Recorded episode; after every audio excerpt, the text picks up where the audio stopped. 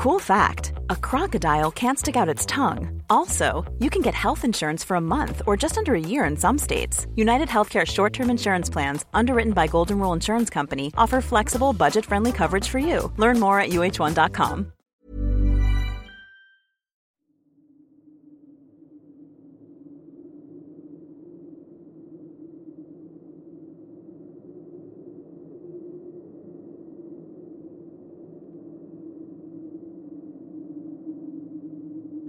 Nunca fui religiosa, ¿sabes? E incluso me desagradaban las misas, los días santos y, sobre todo, las obras que hablaban sobre la vida de Jesucristo. Para mi fortuna nací en una familia alejada de tales conceptos. Lo anterior hizo que yo creciese alejada de todos esos rituales. Incluso ni siquiera estoy bautizada, algo que jamás me ha molestado. No obstante, dicen que a veces la realidad supera la ficción. Quisiera decir que lo siguiente es solo una mentira. Te aseguro que no lo es. Me llamo Yarinzi, mi edad no es importante. Solo diré que tengo más de 30 y en la actualidad me encuentro recluida en un hospital psiquiátrico desde hace un par de años a causa de una supuesta paranoia de persecución. Idiotas, no estoy paranoica, solo tengo una historia real con la que cualquiera habría enloquecido una anécdota de tantas que existen en el mundo. Sí, no te lo voy a negar. Es muy probable que el 99% de los relatos que escuchas sean falsos. Sin embargo, por mera estadística, el 1% restante deben ser reales, y mi historia cae dentro de ese extraño margen. Ahora, comencemos por el principio. Como ya dije, mi familia siempre estuvo apartada de cuestiones religiosas, en específico de la Iglesia Católica, la más extendida en el país donde vivo. Por eso nunca tuve una instrucción de ese tipo, hasta el punto en que ni siquiera sé rezar en forma. Pero pese a lo anterior, de pequeña era cercana a una niña cuya familia era muy católica. Ella eventualmente se convirtió en mi mejor amiga, no solo de la infancia, sino hasta la juventud. Una vez que estaba por ingresar a cursar estudios medios superiores, mi mejor amiga, llamada María, me dio la noticia de que se iría a un convento, pues quería convertirse en monja. Por mucho tiempo traté de convencerla para que no lo hiciera, mas mis esfuerzos fueron en vano. Ella quería hacerlo, así que tuve que despedirme. El convento estaba en una región remota del país, de modo que no llegaba el internet ni la señal telefónica por lo que me había advertido, así que nuestra comunicación se tuvo que mantener por cartas, como si fuera el siglo pasado. Por lo general, las cartas llegaban cada 15 días en un principio, aunque como es habitual con amistades que se ven separadas, no solo por distancia, sino por metas e ideologías, poco a poco las cartas se fueron extendiendo, hasta que la comunicación entre María y yo desapareció. La verdad es que para ese entonces no me preocupaba mucho, ya que me encontraba por terminar la universidad y había hecho nuevas amistades. incluso tenía novio, así que mi tiempo para pensar en la amistad perdida no era demasiado.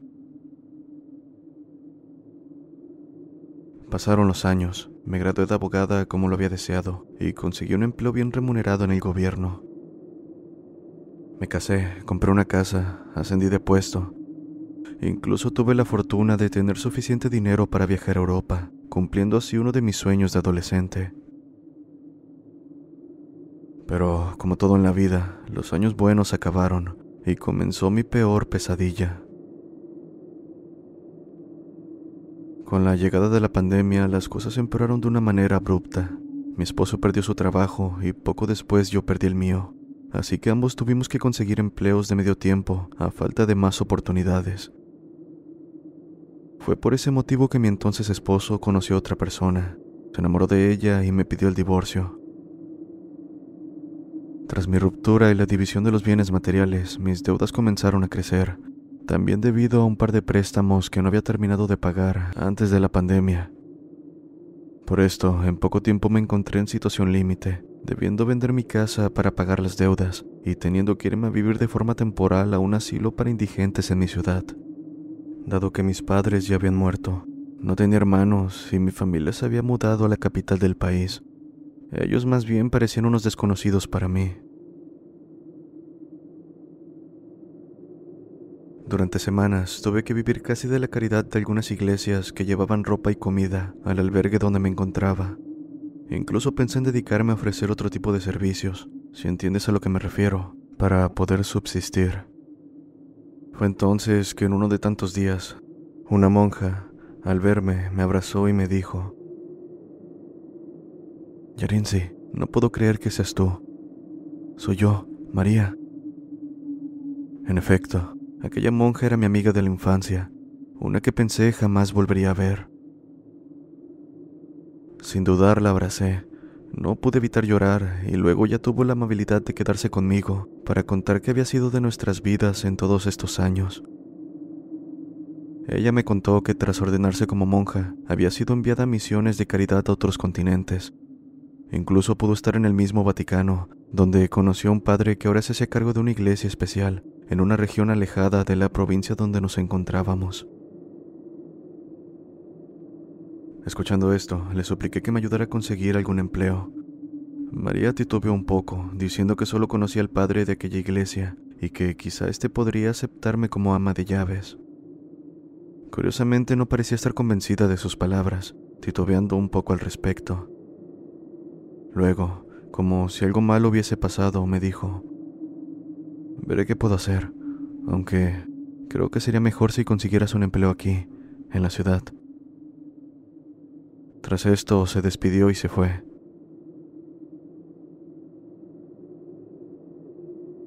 Transcurrieron los días sin saber de ella, hasta que una carta me fue entregada por otra monja. La misma era de María, diciendo que la habían cambiado de sede, pero que había conseguido que el padre Guido, el encargado de la iglesia que me había comentado días atrás, me diera el empleo. Esto me parecía una gran noticia, pese a una pequeña frase al final de la carta que rezaba. Si quieres un consejo, no aceptes este empleo. Por supuesto, era algo raro y triste pensar que mi reencuentro con María hubiese sido tan breve, así como el hecho de que ella me recomendaba no tomar el empleo. Desde luego, supuse que su recomendación se debía a que la iglesia quedaba en una zona rural bastante alejada. Pero, ¿qué habrías hecho tú en mi lugar? No tiene dinero para comer y depender de la caridad no me entusiasmaba en lo absoluto. Así, en cuestión de días, conseguí llegar hasta la comunidad, a base de viajes que algunos misioneros realizaban al lugar para llevar despensa al padre Guido, haciendo énfasis en que esto parecía una ironía, ya que reitero, Nunca me agradaron las cuestiones religiosas. En fin, la comunidad era bastante más retrasada de lo que me había imaginado, hasta el punto en que apenas tenía luz eléctrica, recalcando que no todas las casas. Claro está, no había señal de internet y apenas se veían un par de canales en la televisión. La iglesia, por su parte, era modesta ubicada al lado de un camposanto. Cosa lógica, dado que así era más fácil oficiar las misas para los difuntos, que debido al problema de la pandemia eran muchos en ese momento. Respecto al padre Guido, este era un anciano de 68 años de nacionalidad italiana, enviado directamente desde el Vaticano con la encomienda de resguardar aquella iglesia. Tal vez, de haber sido más avispada en temas eclesiásticos, me habría saltado la duda, pues como saben, un padre directo del Vaticano no es algo tan usual. Sin embargo, siendo ignorante de estos temas, me convencí de que se trataba solo de un hombre caritativo que deseaba conocer otros países. La entrevista con el padre fue breve y concisa, aceptándome este como ama de llaves, con un sueldo no tan bueno, mas suficiente para cubrir mis necesidades por no mencionar que podía dormir en una casa anexa a la iglesia, lo que me garantizaba un techo sin coste adicional. Mis obligaciones eran en realidad sencillas en apariencia, pues solo debía ocuparme de que todo estuviese en orden. Además, por las noches debía dar un par de vueltas por la iglesia, dado que nunca faltaban los niños traviesos de la comunidad que buscaban robar unas pocas velas. Fuera de lo anterior, Lo único extraordinario era tener que revisar cada día el cementerio. Uno que, por cierto, era un cementerio indígena que databa de los años de la conquista en el continente americano por parte de los españoles. Así como nunca fue religiosa, tampoco lo era supersticiosa, de modo que el camposanto indígena no me causó ningún efecto, viéndolo como una curiosidad más. Guido, como última parte, me entregó una cinta de audiocassette que podía escuchar en un aparato viejo que se encontraba en mi habitación asignada. No obstante, me dijo que solo debía escucharla cuando el día estuviese nublado. Asimismo, el padre no dormía en la iglesia, sino en una casa particular lejana, cosa que sí me pareció extraña, aunque no hice más preguntas al respecto. Durante tres días no hubo incidentes mayores. Incluso el trabajo era bastante sencillo. Hiring for your small business? If you're not looking for professionals on LinkedIn, you're looking in the wrong place. That's like looking for your car keys in a fish tank.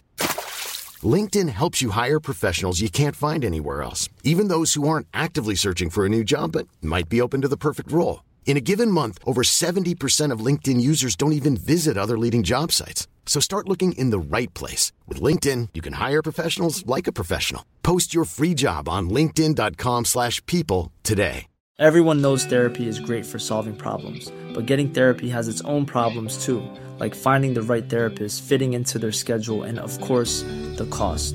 Well, BetterHelp can solve those problems. It's totally online and built around your schedule. It's surprisingly affordable too. Connect with a credentialed therapist by phone, video, or online chat, all from the comfort of your home. Visit betterhelp.com to learn more and save 10% on your first month.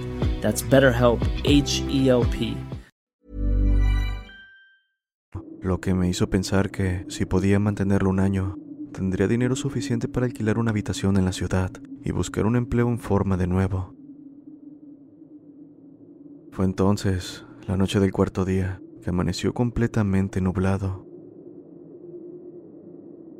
Para el final del día, antes de irse a su casa, el padre me comentó que debía escuchar el audiocassette que me dio al principio, si es que no lo había hecho ya, y al despedirse me dijo, Espero verte mañana, solo sigue las indicaciones.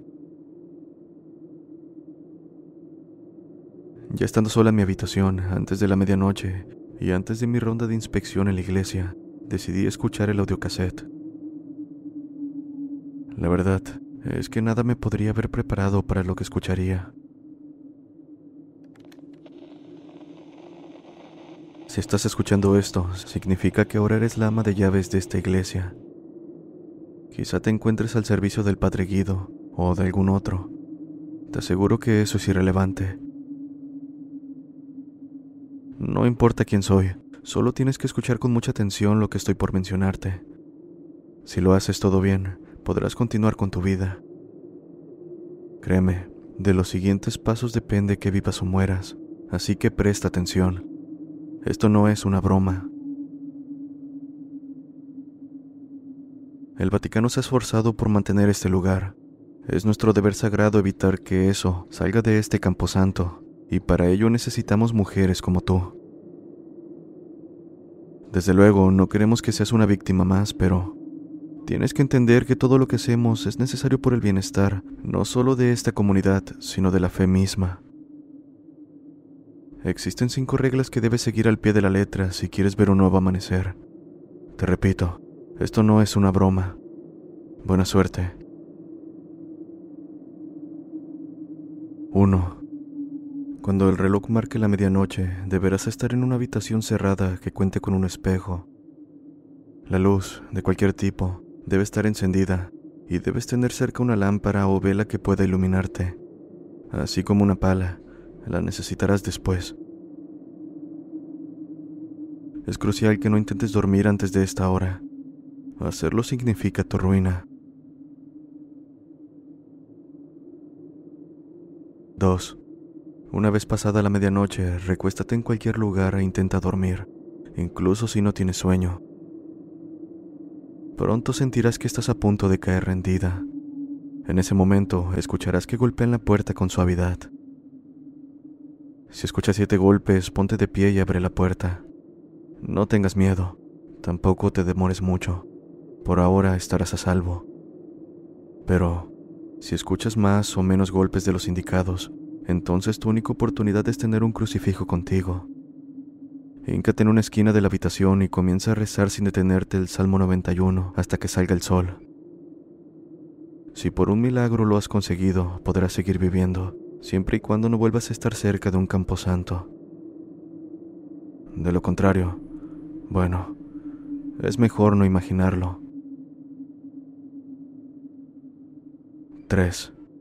Una vez que abres la puerta, podrán suceder dos cosas. Si las luces del lugar parpadean o se agitan en caso de usar velas, entonces tienes siete minutos para correr lo más rápido que puedas buscando una mariposa. Si la encuentras, haz lo que sea necesario para atraparla sin matarla y mantenerla cerca de tu pecho hasta el amanecer. En este caso, al igual que en el punto 2, si lo consigues, nunca podrás volver a estar cerca de un cementerio. Por otro lado, si las luces apagan, enciende tu lámpara o vela y por ningún motivo debes apagarla hasta nueva indicación. Además, no olvides llevar la pala contigo. Ahora, al salir de la habitación escucharás la risa de un bebé por un lado. Por el otro, escucharás el llanto. Sigue el llanto, por más horrible que te parezca. 4. Si has llegado hasta aquí, te felicito.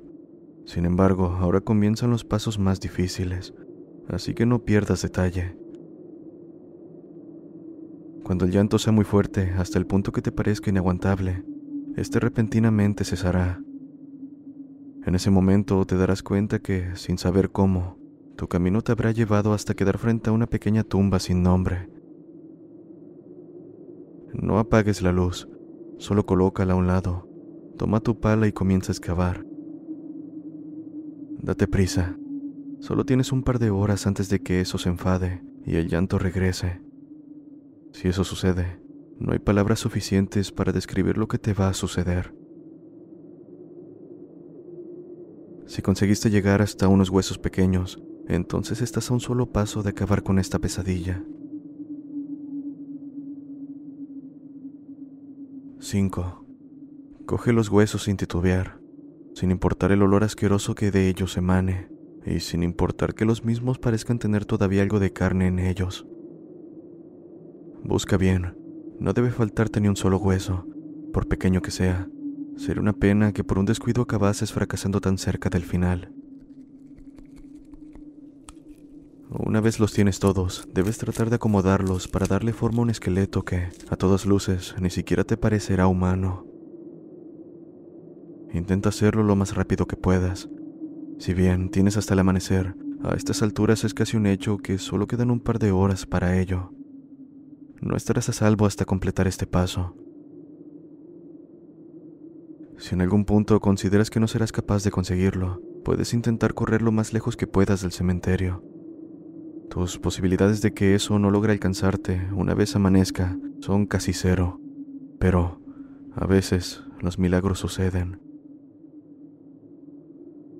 Ahora, si conseguiste darle forma, aunque no sea algo perfecto, notarás cómo estos huesos ahora parecen acoplados. No te detengas a pensar en lo ilógico que eso es. Solo apaga la luz y no vuelvas a encenderla sin importar lo asustada que estés. Rodeada por oscuridad, escucharás cientos de risas y llantos infantiles combinados. No cierres los ojos, intenta ignorarlo todo. Ármate de valor y toma entre tus brazos el esqueleto cargándolo como si de un recién nacido se tratase. Si los sonidos cesan, puedes arrojar de nuevo los huesos a la tumba abierta. Intenta hacerlo, incluso si es difícil ver en la casi completa oscuridad, y vuelve a rellenarla. Recuerda, tienes hasta el amanecer para hacer todo esto. No es necesario decir que si los ruidos no cesan, estarás perdida. Hagas lo que hagas. Una vez amanezca, el sueño te vencerá. Cuando despiertes estarás en tu habitación con un hueso de falange. Puedes hacer lo que quieras con él, pero asegúrate de contar 33 días tras su obtención, pues esta es la cantidad de días que estarás exenta de realizar este ritual. Pues sí, lamento informarte que deberás hacer esto todas las veces que sean necesarias, hasta que mueras o hasta que decidas renunciar a este empleo. Aunque, si decides abandonarlo, nos aseguraremos de que termines en una institución mental, tanto por seguridad tuya como por seguridad de este lugar, pues lo que menos necesitamos son curiosos que solo acabarían complicando nuestra tarea sagrada. Así termina la cinta, conmigo pensando que todo era una broma, al menos hasta que llegó la medianoche, justo antes de caer dormida. Tal cual lo dice la segunda regla, antes de ceder al sueño escuché golpes en la puerta.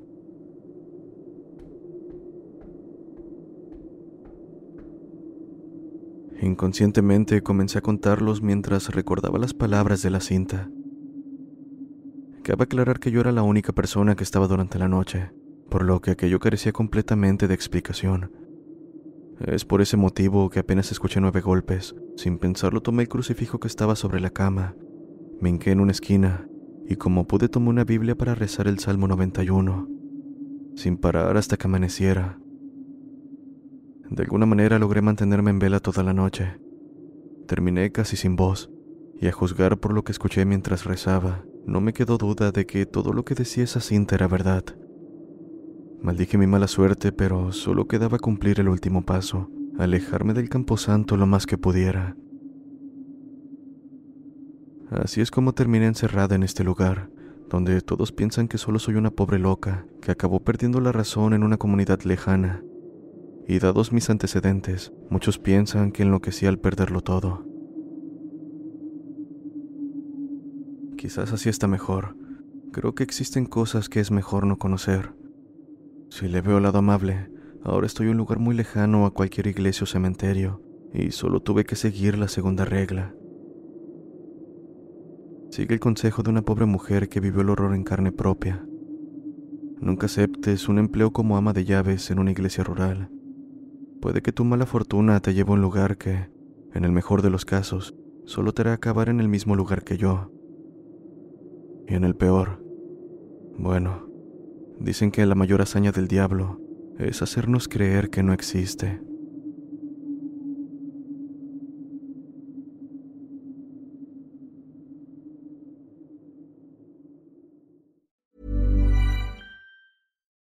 Would you like to look five years younger? In a clinical study, people that had volume added with Juvederm Voluma XC in the cheeks perceived themselves as looking five years younger at six months after treatment. Look younger, feel like you. Add volume for lift and contour in the cheeks with Juvederm Voluma XC. Reverse signs of aging by adding volume to smooth laugh lines with Juvederm Volure XC. For important safety information and to find a licensed specialist, visit juvederm.com. That's J U V E D E R M.com. Not for people with severe allergic reactions, allergies to lidocaine, or the proteins used in Juvederm. Common side effects include injection site redness, swelling, pain, tenderness, firmness, lumps, bumps, bruising, discoloration, or itching. There's a risk of unintentional injection into a blood vessel, which can cause vision abnormalities, blindness, stroke, temporary scabs, or scarring. Talk to a licensed specialist to find out if it's right for you.